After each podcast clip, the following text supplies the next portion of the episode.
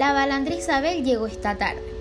Uno de los aspectos sociales y culturales que más no, se notan en este filme es que las metáforas estructurales y antológicas en dicho filme retratan al hombre como el capitán, el protector y la víctima de la mujer.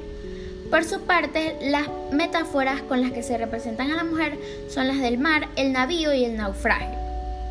Se concluye que hay un proceso de retroalimentación que ayuda a la difusión y perpetuación de las ideologías de roles de género.